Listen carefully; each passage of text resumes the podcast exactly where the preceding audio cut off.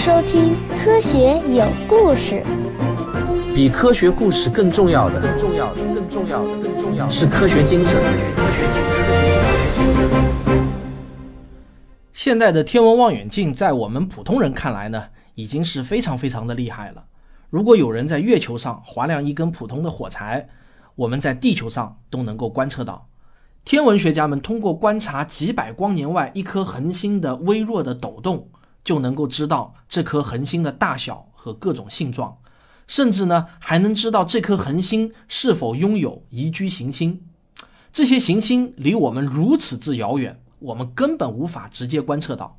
以人类目前的宇宙飞船的速度，飞几百万年都到不了。我们制造的射电望远镜能够捕捉到极度微弱的宇宙电波。这些电波有多微弱呢？著名的天文学家、科普作家卡尔萨根就打过一个非常生动的比方。他说啊，人类自1951年以来收集到的全部来自太阳系以外的电波的总能量加起来，也不会超过一片雪花落在地上的能量。我们从何而来？要去向何方？一个星球。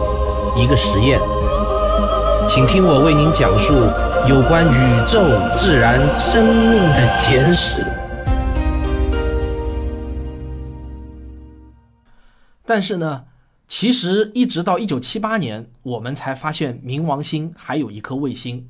那年夏天，在美国亚利桑那州的罗威尔天文台，这个天文台呢，最初就是由我们在上一个系列节目中一开始就提到的那位富二代罗威尔先生建造的。那么有一个名叫詹姆斯·克里斯蒂的年轻天文学家，就在这个罗威尔天文台对大量冥王星的照片例行检查的时候，他发现了一些特别的东西。他发现，在冥王星的边上呢，有一团模糊的小凸起，虽然不知道那个是什么东西，但肯定呢不是冥王星的一部分。詹姆斯与他的同事罗伯特·哈林顿在讨论了一番之后呢，就得出结论，他们看到的是一颗卫星，也就是冥卫一。后来呢，这颗卫星被命名为卡戎。这颗卫星呢还挺不一般的，它是全太阳系中与主星的大小最接近的，它的直径呢差不多刚好是冥王星的一半。这个发现是对冥王星大行星地位的一个非常严重的打击。虽然它的这个地位呢向来都不太稳固，过去呢人们不知道有卡戎，现在却发现，原来以为是一颗行星大小的空间中呢，却要放下两个天体。你想啊，这个冥王星得有多小？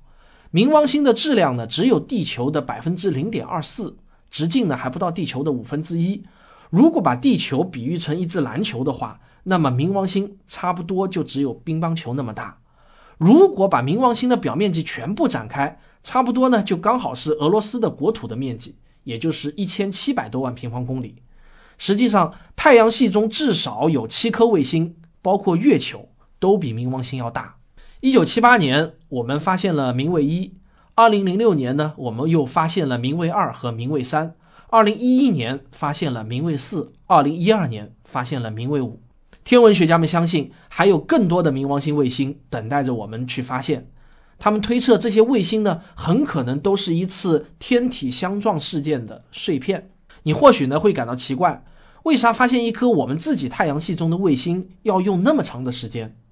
这里面呢有三个原因，第一呢是有没有一台专门为某个目的而设计的天文望远镜，第二呢天文学家有没有把望远镜指向正确的地方，第三呢是因为冥王星本身实在是太暗弱，更不要说它的卫星了。不过啊这里面最关键的还是望远镜的指向，普通人一想到天文观测，往往会以为天文学家们总是扛上一大堆的观测设备。然后呢，晚上出门对着天空一遍一遍的扫望，这种想象呢其实是完全错误的。真实的情况是，世界上所有的天文望远镜几乎呢都是对准了天空中很小很小的一块区域，专门寻找某一种天体，比如说寻找类星体、寻找黑洞，或者呢观测遥远的河外星系等等。真正能用于扫描天空的呢，只能是射电望远镜阵列。它们最初呢都是由军方设计制造的。我们平常在杂志或者屏幕上看到的那些又清晰又漂亮的天文图片，其实啊大多数都是假的。它们是艺术家的再创作，或者呢是由无数张照片的合成图。詹姆斯发现冥王星的那张天文照片其实相当的模糊，那上面的冥王星呢，确确实实就像一小团绒毛，而它的卫星呢，则是更模糊的一小点毛刺儿。其实呢，它们和你在网上或者在杂志上看到的那种艺术图片呢，是大不一样的。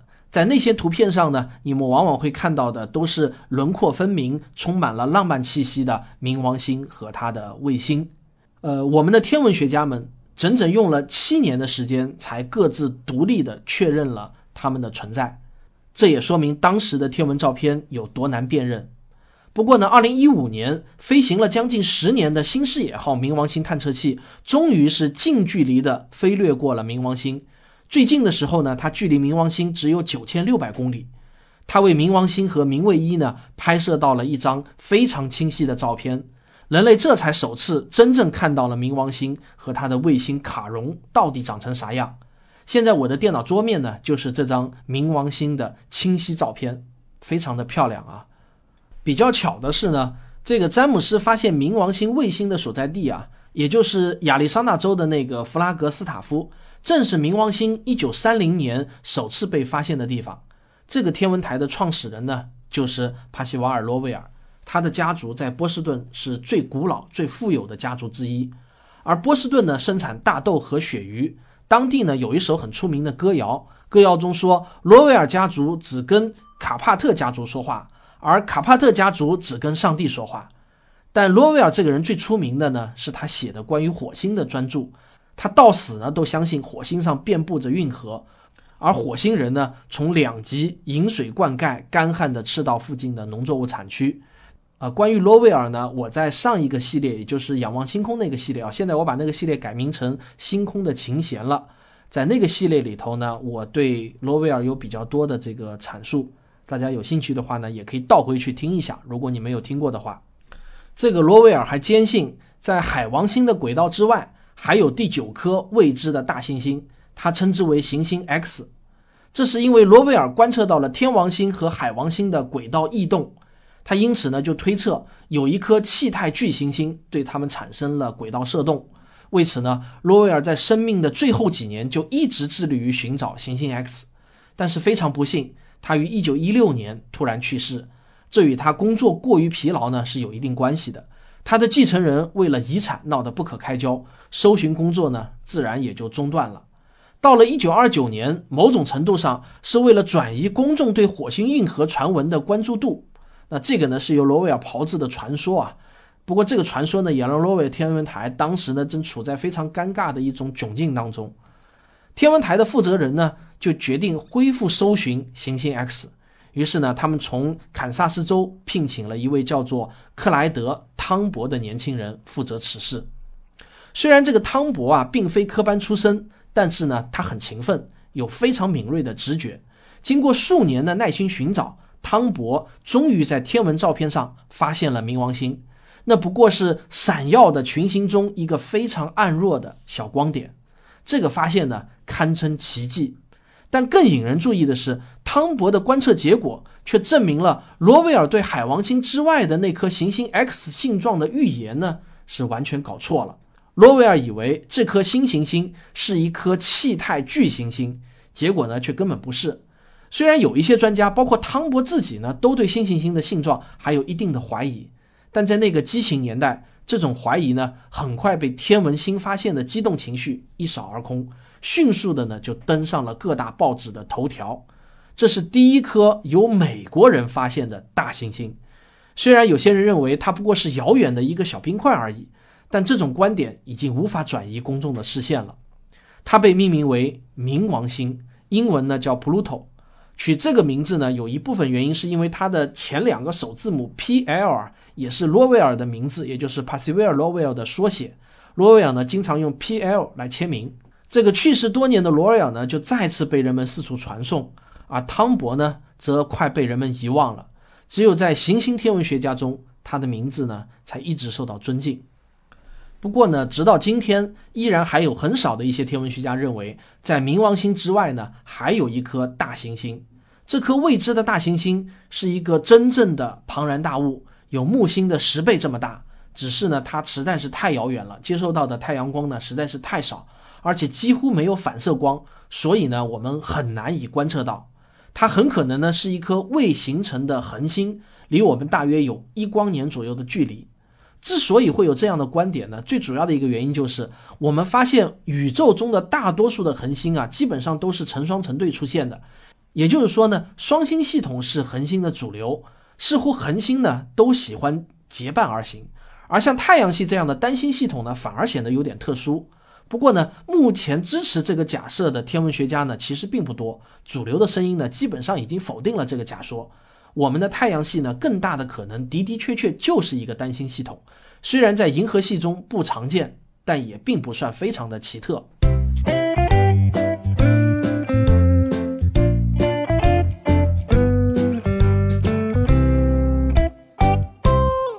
那么，在二零零六年八月之前，冥王星一直都是被当做太阳系的九大行星之一的。所以呢，在我们的小时候啊，当然零零后是除外的，一直学的呢就是太阳系有九大行星，我们还背得朗朗上口。其实啊，冥王星的大行星地位一直就在受到天文学界的挑战。一九九九年二月份的那次国际天文学大会呢，就已经讨论过这个问题了。不过那次大会的裁定呢，是肯定了冥王星的大行星地位。天文学家们实在是舍不得改掉这个沿用了六十多年的说法，但是呢，好景不长。那么到了二零零六年八月份的国际天文学大会，呃，也就是在布拉格的那次国际天文学大会呢，就再次讨论了这个问题。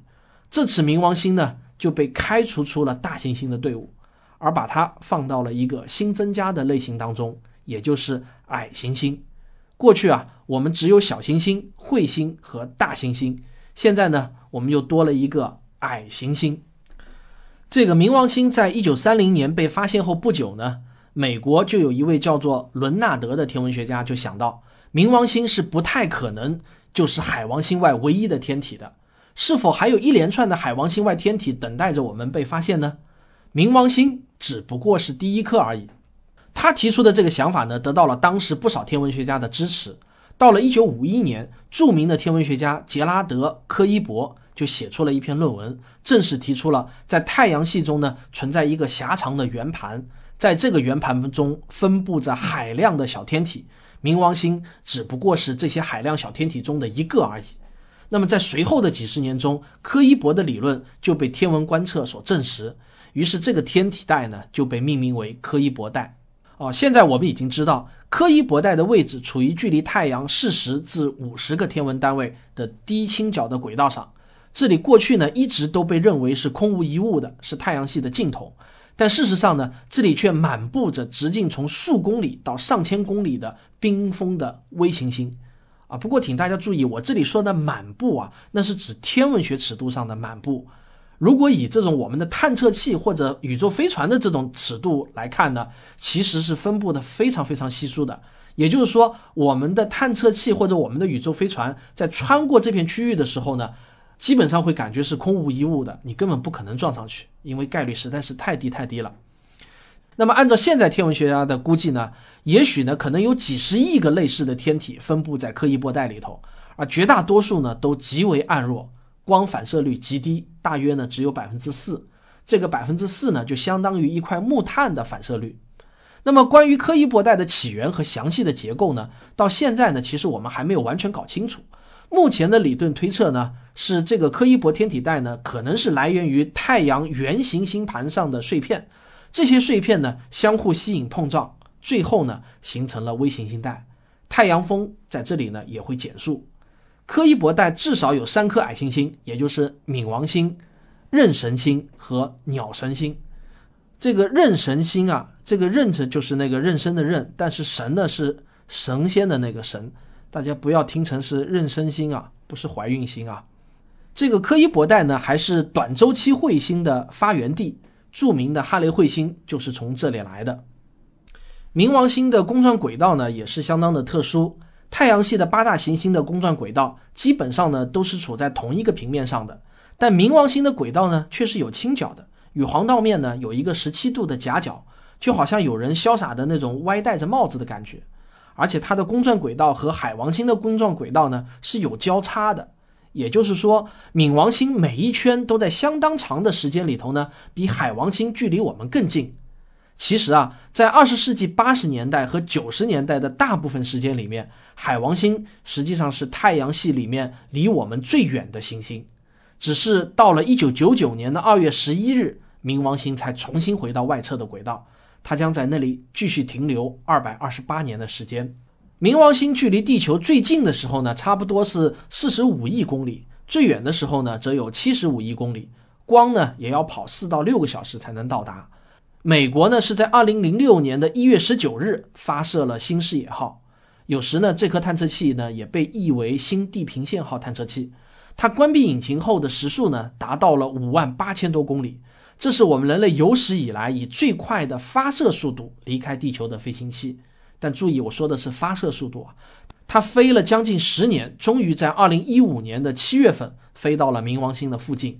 这里呢，被认为是狭义太阳系的边缘，也就是太阳风能够吹到的边界。不过，太阳系真正的边疆呢，是距离地球两光年外的奥尔特云。那么，有关奥尔特云呢，我们后面再谈。因此呢，新视野号要四万多年才能够真正的飞出太阳系。不过啊，一九七七年发射的旅行者一号探测器，现在的飞行速度呢比新视野号更快。它经过了几次大行星的引力助推后呢，现在的速度呢已经达到了十七公里每秒，差不多呢相当于一般的步枪子弹出膛速度的二十多倍。但即便是这个速度，它也要在七万三千六百年后才能飞到离我们最近的下一颗恒星，也就是比邻星。所以呢，这个宇宙之大。远远超出了我们的想象。这个旅行者号探测器选择在一九七七年的八月和九月发射呢，是有原因的。因为那一年呢，木星、土星、天王星、海王星恰好呢在同一方向上排成一条直线，这种机会呢非常的罕见，平均呢大概只有一百七十五年才会有一次。这就使得两个探测器可以四次利用引力助推效应，获得极高的速度。这个引力助推效应啊，就有点像在宇宙中甩链子球。引力助推呢，也被称之为引力弹弓，它是我们目前几乎所有宇宙探测器都要利用的一种加速技巧。这种技巧呢，可以不需要燃料，或者利用极少量的一点燃料，就给宇宙探测器呢增加很多的速度。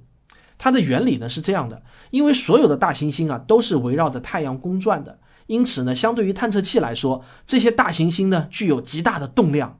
而宇宙飞行器在飞向这些大行星的时候，就好像是一个人撞向了一列火车，人会被这个火车高速的弹开。只不过呢，在太空中，飞行器和大行星是不需要接触，就会在引力作用下被弹开的。那么理论上啊，飞行器能额外获得的最大速度是这颗大行星公转速度的两倍。换句话说呢，如果飞行器的速度是 v，大行星公转的速度是 u。那么在理想状态下，飞行器的最终速度是 v 加上二 u，这个速度呢还是相当可观的。比如说木星的公转速度呢大约是十三公里每秒，所以啊，理论上飞行器最多可以获得二十六公里每秒的额外速度。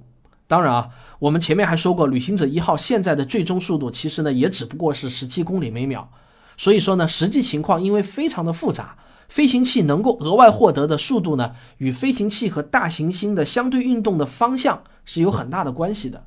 当然啊，在飞行器获得额外速度之后呢，只要它是朝远离太阳的方向继续飞的，那么就会受到太阳引力的影响，逐渐的降低速度。我觉得我们中文里面的“太空”啊这个词造的真的是太好了。我们的宇宙呢，真是一个太空荡荡的地方了。而太阳系所在的这几万亿千米直径的空间中呢，可能是宇宙中最有生气的地方了。这里有太阳、行星以及它们的卫星，还有小行星带上数十亿颗翻滚的石块，当然还有彗星和其他各种各样的小天体。但所有的这一切加起来呢，也只不过是占了这片空域的不到万亿分之一而已。我估计你自己大概已经想到了，凡是你从小到大见过的所有的太阳系的那种星图啊，没有一张是按比例绘制的。在那些挂在教室中的天文图片上呢，内太阳系行星一个挨一个的排列着，而外太阳系的气巨星呢，甚至能够把影子投射到后面的一颗上。其实啊，这些都是艺术想象。但为了把所有的行星都画在一张图上，这种处理方式呢，却又是必不可少的。比如说吧，海王星并不是在木星后面一点点远，实际上海王星到地球的距离是木星到地球距离的六倍。海王星接受到的阳光只有木星接受到的百分之三。那么我请大家到我的微信公众号中回复关键词“太阳系”这三个字，我给您看一张按照真实的距离比例画的太阳系全家福的图。但是我请你注意一下，在那张图上，行星的直径并不是按照真实比例来画的。如果把行星的直径和距离呢用同一个比例尺的话，那么这张图片呢就需要画上个几十公里长才够了。对的，实际上我们根本不可能按等比例的方式画出太阳系的星图。因为它们的这个距离尺度啊，实在是相差的太悬殊了。即便你在教科书中增加再多的折页，或者使用长长的标语纸，也不可能接近真实的比例。假设有一张等比例的太阳系挂图，地球缩小到只有一粒豆子那么大的话，那么木星呢就会在三百米之外，冥王星呢会在两点五公里之外。这个冥王星呢就会缩小到像细菌这么一点儿大，肉眼都看不到。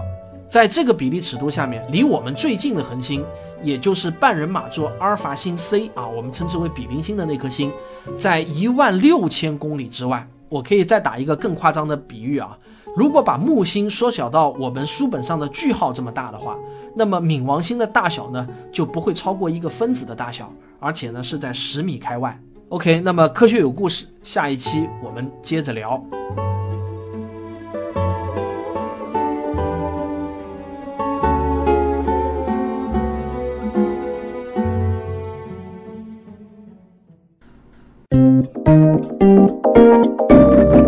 学声音。本期节目的视频版本可以在微信小程序“科学声音”中观看。我最近玩了几次直播，我觉得还挺有意思的，可以让我觉得啊，录制节目的时候呢，不是一个人在孤独的录制，而是很多人陪着我一起录。前两天呢，我在录制《科幻世界漫游指南》的最新一期，讲著名的反乌托邦小说《一九八四》。在录的过程中呢，还当场有人给我指出了某个多音字的正确发音。如果那天不是直播的话，我这个词儿呢就肯定念错了。所以啊，我决定呢把这个直播继续玩下去。如果你也想在我录制节目的时候观看直播的话呢，你可以下载一个叫做一直播的 APP，一二三四的一啊，一直播呢是新浪微博做的一个直播产品。你装好了以后呢，就可以搜索一下“科学有故事”，然后就可以找到我的号了。关注我一下，那么每次我直播的时候呢，就会收到那个推送消息了。或者呢，你也可以关注我的新浪微博啊，我的新浪微博呢是科普斯坦汪杰。每次我直播的时候呢，都会自动发一条直播的这个微博通知。不过呢，我都是不定期直播的，没有什么计划。唯一可能提前预知的方法呢，就是加入我的 QQ 群。那么你可以用群名称“科学有故事”搜索一下。一般我也会在 QQ 群里面提前个把小时预告一下直播。那么今天最后呢，我要给自己的收费节目做一个广告，播放一小段最新一期节目的录音。